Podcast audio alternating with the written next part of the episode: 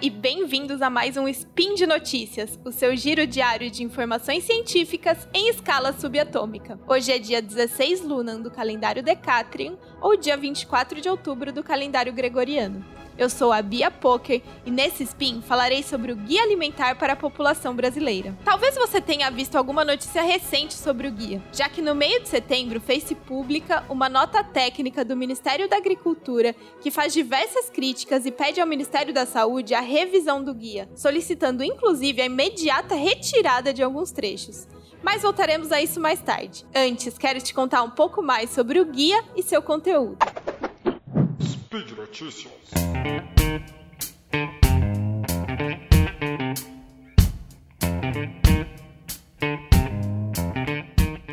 Alimentar para a População Brasileira foi publicado pelo Ministério da Saúde em 2014, substituindo a versão anterior, de 2006. O trabalho foi feito em conjunto com o NUPENS, o Núcleo de Pesquisas Epidemiológicas em Nutrição e Saúde da Universidade de São Paulo. O objetivo do guia é promover a saúde através do incentivo a práticas alimentares saudáveis para toda a população brasileira Justamente por isso, foi escrito de forma bastante simples, em cinco capítulos. O primeiro capítulo trata dos princípios que nortearam a elaboração do guia. Aqui, a gente já começa a ver que o guia tem uma abordagem muito moderna.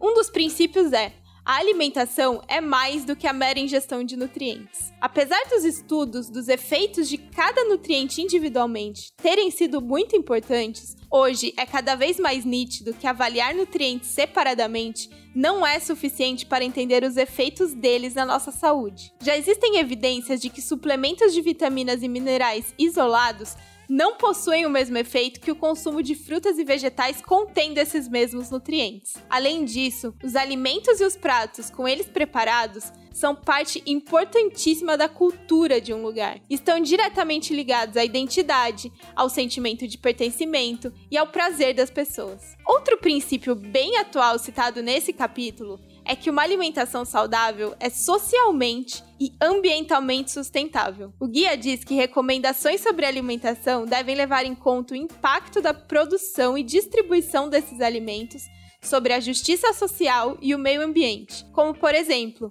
autonomia dos agricultores na escolha das sementes, condições de trabalho e exposição a riscos ocupacionais dos trabalhadores, produção e tratamento de dejetos, consumo de água, energia e combustível ao longo da cadeia, entre muitos outros fatores. Aqui são expostos também motivos pelos quais, numa dieta saudável, o consumo de alimentos de origem animal deve ser limitado de modo a reduzir o estresse ambiental gerado pela criação de animais, que além de um alto consumo de água, também está associado à emissão de gases de efeito estufa e desmatamento. Ainda sobre a questão ambiental, o guia promove alimentos orgânicos e de base agroecológica que contribuem para a manutenção da biodiversidade e desconcentração de terras produtivas, totalmente o oposto das monoculturas. Bom, vamos para o segundo capítulo do guia. São apresentadas quatro categorias que basicamente dividem os alimentos de acordo com o tipo de processamento empregado em sua produção. São elas: Alimentos in natura e minimamente processados. Essa é fácil. São alimentos que a gente compra exatamente do mesmo jeito que eles saem da natureza, como a maioria das frutas, verduras e legumes.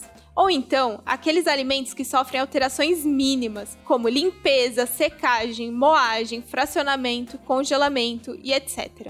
Aqui entram aquele mix de folhas já lavado, o feijão, a farinha, cortes de carne, leite e muitos outros. Dá para perceber que a variedade de alimentos e de processos é imensa, mas o importante aqui é que para ser considerado minimamente processado, não pode haver adição de ingredientes como sal, açúcar, óleos e gorduras. Justamente esses ingredientes que eu falei por último, sal, açúcar, óleos e gorduras, são os que compõem a segunda categoria. São ingredientes essenciais para preparações culinárias saudáveis, mas têm que ser utilizados com moderação. A terceira categoria é a dos alimentos processados. O guia define um alimento processado como sendo um alimento da categoria 1, ou seja, um alimento in natura ou minimamente processado, que passa por processamento com adição de sal, açúcar ou gorduras, para que esse dure mais ou fique mais gostoso. Alguns exemplos são vegetais em conserva, frutas em calda, queijos, extrato de tomate, carne seca e alguns pães. A última categoria é a dos alimentos ultraprocessados, definidos aqui como alimentos produzidos industrialmente, através de processos complexos e com um grande número de ingredientes, além de aditivos que só as indústrias têm acesso, e altas quantidades de açúcar, sal e gorduras. Nessa categoria entram toda a sorte de guloseimas, como você já deve imaginar.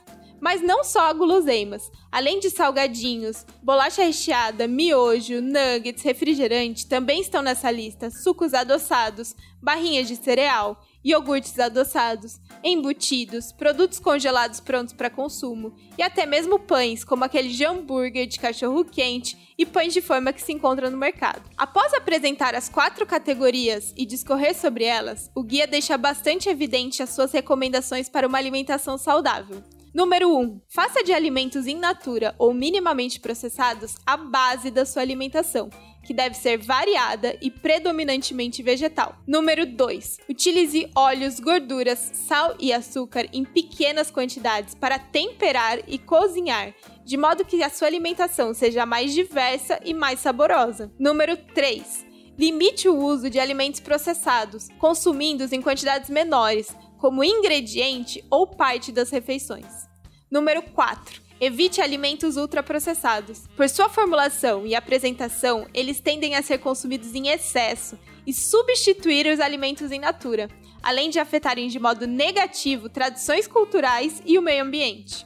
E aí, já imagina o que é que o Ministério da Agricultura quer que saia do guia? Eu vou continuar comentando sobre os próximos capítulos enquanto você termina de pensar. Finalmente, no terceiro capítulo, são apresentados pela primeira vez no guia exemplos de refeições consideradas saudáveis. Todos esses exemplos foram retirados da pesquisa de orçamentos familiares feita em 2008 e 2009, que analisou detalhadamente por dois dias a alimentação de mais de 30 mil brasileiros, de todas as regiões do país e de vários estratos socioeconômicos.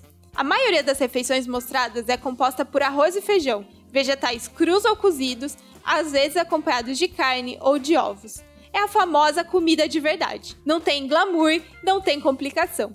É importante ressaltar que em nenhum momento do guia ele fala sobre as quantidades de alimentos, nem sobre quais nutrientes você tem que comer, uma vez que cada indivíduo tem necessidades e realidades diferentes e o objetivo é justamente aumentar a autonomia de todos os brasileiros.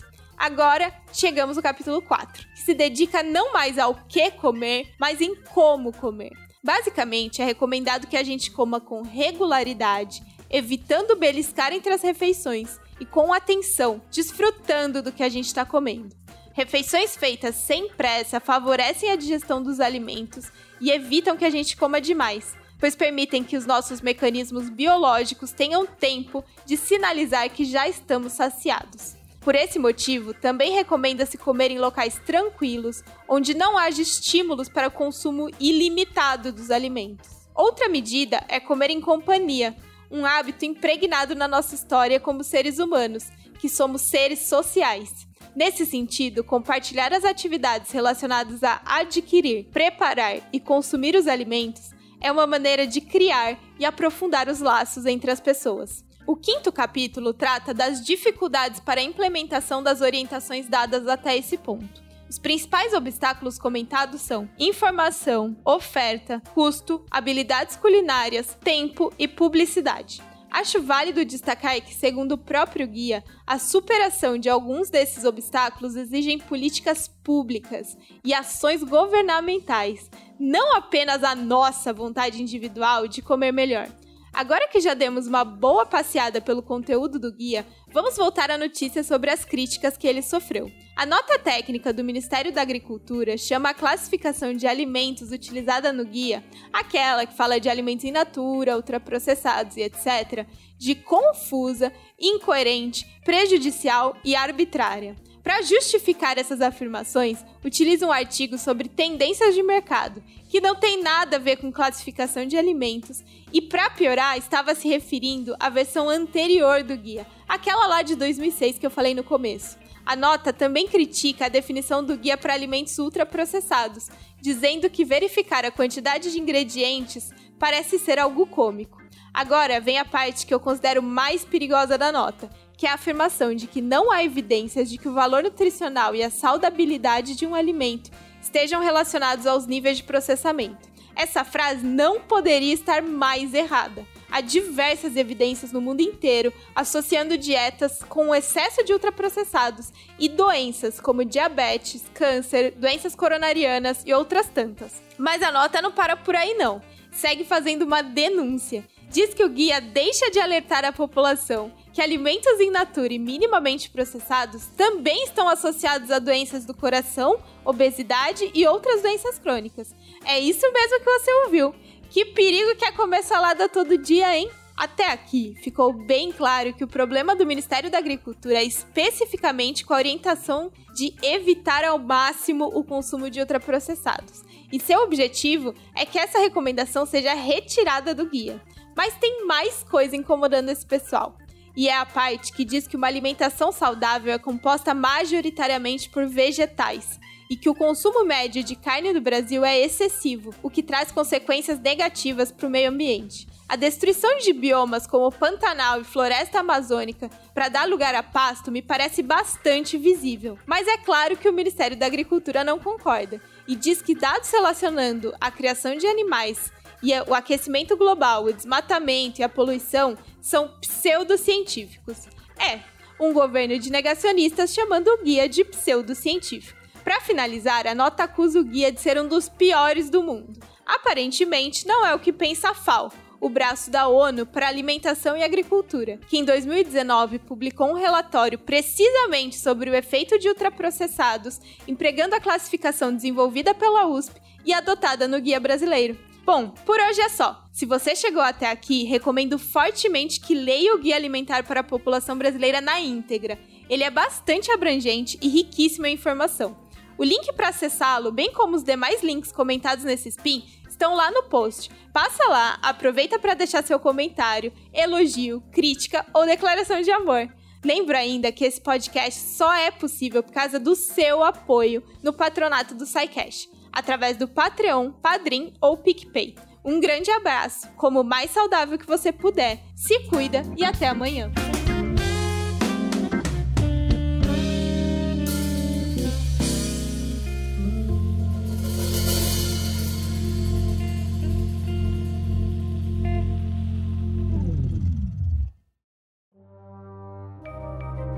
Este programa foi produzido por Mentes Deviantes deviante.com.br.